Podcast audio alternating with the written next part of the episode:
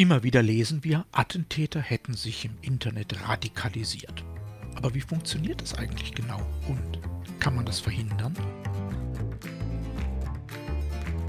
Mein Name ist Jörg Sommer und dies ist Demokratie Plus, der wöchentliche Podcast zur politischen Teilhabe. Jeden Donnerstag erscheint ein neuer kostenloser Newsletter. Am folgenden Sonntag gibt es den Text dann als Podcast. Alle Ausgaben finden Sie ganz einfach Geben Sie demokratie.plus in Ihren Browser ein und schon sind Sie da, wo Sie sein wollen. Nun aber zu unserem heutigen Thema.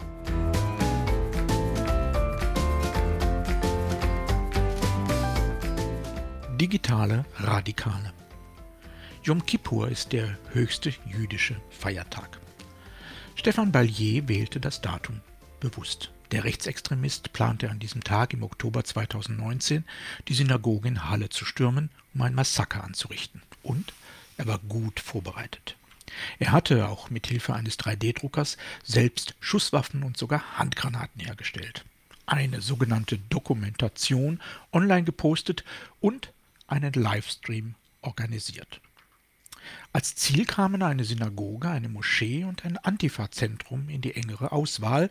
Am Ende entschied er sich für jüdische Opfer, da diese auch hinter muslimischer Einwanderung nach Europa stecken würden. Er dachte an alles, sogar daran, seine Ankündigung im Internet auf Englisch zu posten, um so mehr Wirkung zu erreichen. Und doch scheiterte er. Schlicht an der Stabilität der Synagogentür. Im Stream war zu beobachten, wie er darauf feuerte, Granaten dagegen warf und dennoch nichts ausrichten konnte. Das frustrierte den Mann so sehr, dass er begann, willkürlich auf Passanten zu feuern. Er tötete, unmittelbar vor der Synagoge Jana L., kurz darauf im nahegelegenen Kiezdöner, den Malerlehrling Kevin S. Er schoss auf weitere Menschen und lieferte sich eine wilde Verfolgungsjagd mit der Polizei, die zu weiteren unbeteiligten Opfern führte. Späteren Prozess wurde offengelegt, dass er, so die Richterin, kruden Verschwörungstheorien anhing, die jeder Logik entbehrten und sich vor allem im Internet mehr und mehr radikalisiert hatte. Und damit ist er, obgleich offiziell ein Einzeltäter, kein Einzelfall. Radikalisierungsprozesse wie bei Stefan Ballier finden Tag für Tag statt. Zum Glück enden nur relativ wenige tatsächlich in terroristischen Anschlägen, doch jedes Opfer ist eines zu viel. Und mit jedem und jeder Radikalisierten wird die Demokratie weiter ausgehöhlt. Doch was heißt Radikalisierung im Internet? Wie läuft so ein Prozess ab? Einmal auf den falschen Google-Link geklingt, in einem Forum breit gequatscht worden? Tatsächlich sind Radikalisierungsprozesse immer komplex und nie monokausal, dafür aber oft erstaunlich ideologiefrei. Jens Ostwald, Professor an der Internationalen Hochschule in Erfurt, beschäftigt sich schon lange mit Radikalisierungsforschung. Er hielt auf dem D3-Kongress Deutschland Digital Demokratisch Ende November 2022 einen spannenden Vortrag. Die Zusammenfassung finden Sie auf der Webseite dieses Podcasts. Radikalisierung stellt eine große Herausforderung für die Gesellschaft dar, sagt Ostwald. Und weiter, die Manifestation dieser Herausforderung hat sich in den letzten Jahren stetig verändert. Dabei spielt Digitalität eine große Rolle.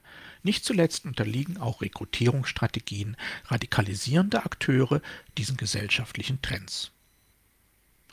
Radikalisierung ist also kein linearer Prozess und er ist von vielen Faktoren abhängig. Es gibt umfangreiche Forschung dazu, aber keine einfachen Erklärungen. Allerdings gibt es einige wesentliche Erkenntnisse. Im Berlin-Institut für Partizipation haben wir hier vor allem drei zentrale Treiber von Radikalisierung ausgemacht. Es kann ganz reale Bedrohungen geben oder sich um objektiv unbegründete Ängste handeln. Sie können ein Gefühl von Hilflosigkeit oder Frustration auslösen, die Wahrnehmung erzeugen, keine Wertschätzung zu erfahren oder isoliert zu sein. Wenn dann zu diesen Ängsten nun noch ein Angebot der Polarisierung kommt, treibt das den Radikalisierungsprozess weiter an. Polarisierung bietet Feindbilder. Ob einzelne Menschen, ethnische, soziale, politische oder religiöse Gruppen, die Ursache für die eigenen, nicht zu bewältigenden Ängste müssen auf Schuldige übertragen werden können. Und nun kommt ein wichtiger dritter Faktor, die Vermeidung von offenem Dialog. Besonders effektiv ist dabei eine Mischung aus Bestätigung und Isolation.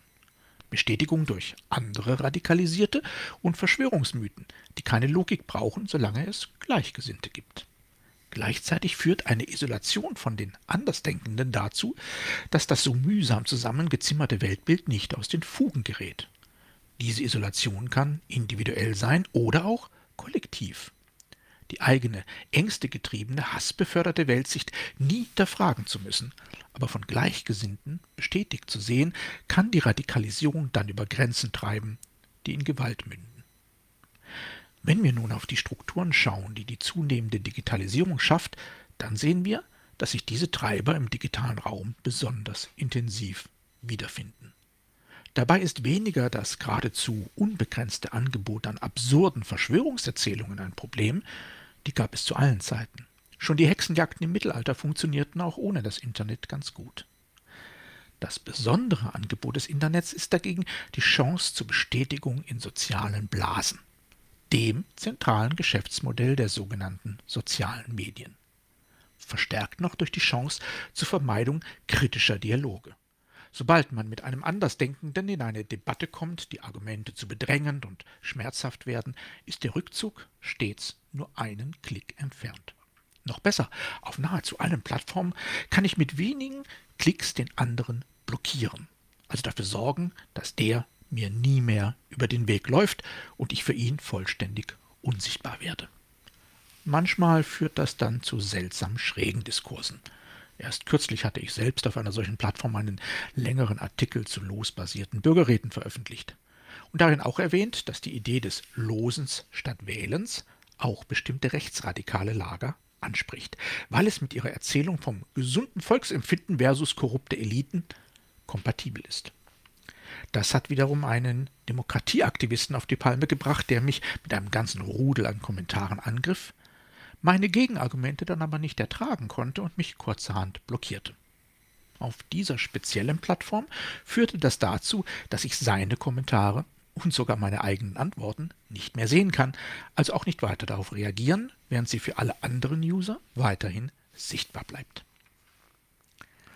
Für uns beide Diskutanten ist der Diskurs damit allerdings tot. Wir werden uns, zumindest dort, nie wieder über den Weg laufen.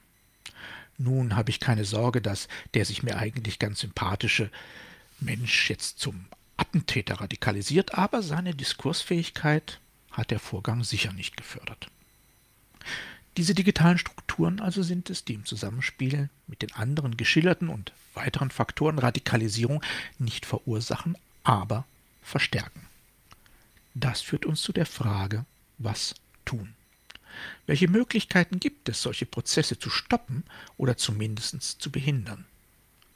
Zunächst einmal ist es wichtig, welche Angebote unsere Gesellschaft ihren Mitgliedern zum Umgang mit den skizzierten Ängsten macht. Ängste zu haben, gilt viel zu oft noch als Makel, sogar zu artikulieren als Charakterschwäche oder als Dummheit. Wir haben es gerade erst in der Corona-Debatte erlebt. Ängste vor Isolation, vor Impfungen, vor dem finanziellen Ruin erfassten erhebliche Teile der Bevölkerung. Die Aufforderung der Wissenschaft zu glauben und der Politik zu vertrauen hat, wie wir wissen, viele Menschen nicht erreicht. Sie als Covidioten zu bezeichnen, hat Radikalisierung nicht verhindert, sondern eher befördert. Im digitalen Raum müssen wir daran arbeiten, die von Algorithmen getriebenen Strukturen der Blasen und der Diskursvermeidung aufzubrechen. Tatsächlich mag es ja auf den ersten Blick widersprüchlich klingen, aber mehr Streit kann weniger Radikalisierung bedeuten, wenn er gut organisiert ist. Und vor allem brauchen wir mehr Selbstwirksamkeitserfahrungen für alle. Und da ich zu diesem Thema schon so viel gesagt und geschrieben habe, möchte ich heute das Schlusswort dem bereits erwähnten Professor Dr. Jens Ostwald überlassen. Für die Gestaltung der Gesellschaft bedeutet das vor allem eins, Menschen müssen das Gefühl haben, ihr eigenes Leben lenken und leiten zu können. Diese Selbstwirksamkeitserfahrung ermöglicht es ihnen, Visionen für ihr Leben zu entwickeln. Entscheidend ist, dass es zu einem Großteil um Gefühle geht. Das Gefühl, ernst genommen zu werden. Das Gefühl, in meinem Umfeld etwas bewegen zu können. Das Gefühl, mit meinen Problemen nicht allein zu sein. Besser hätte auch ich es nicht formulieren können.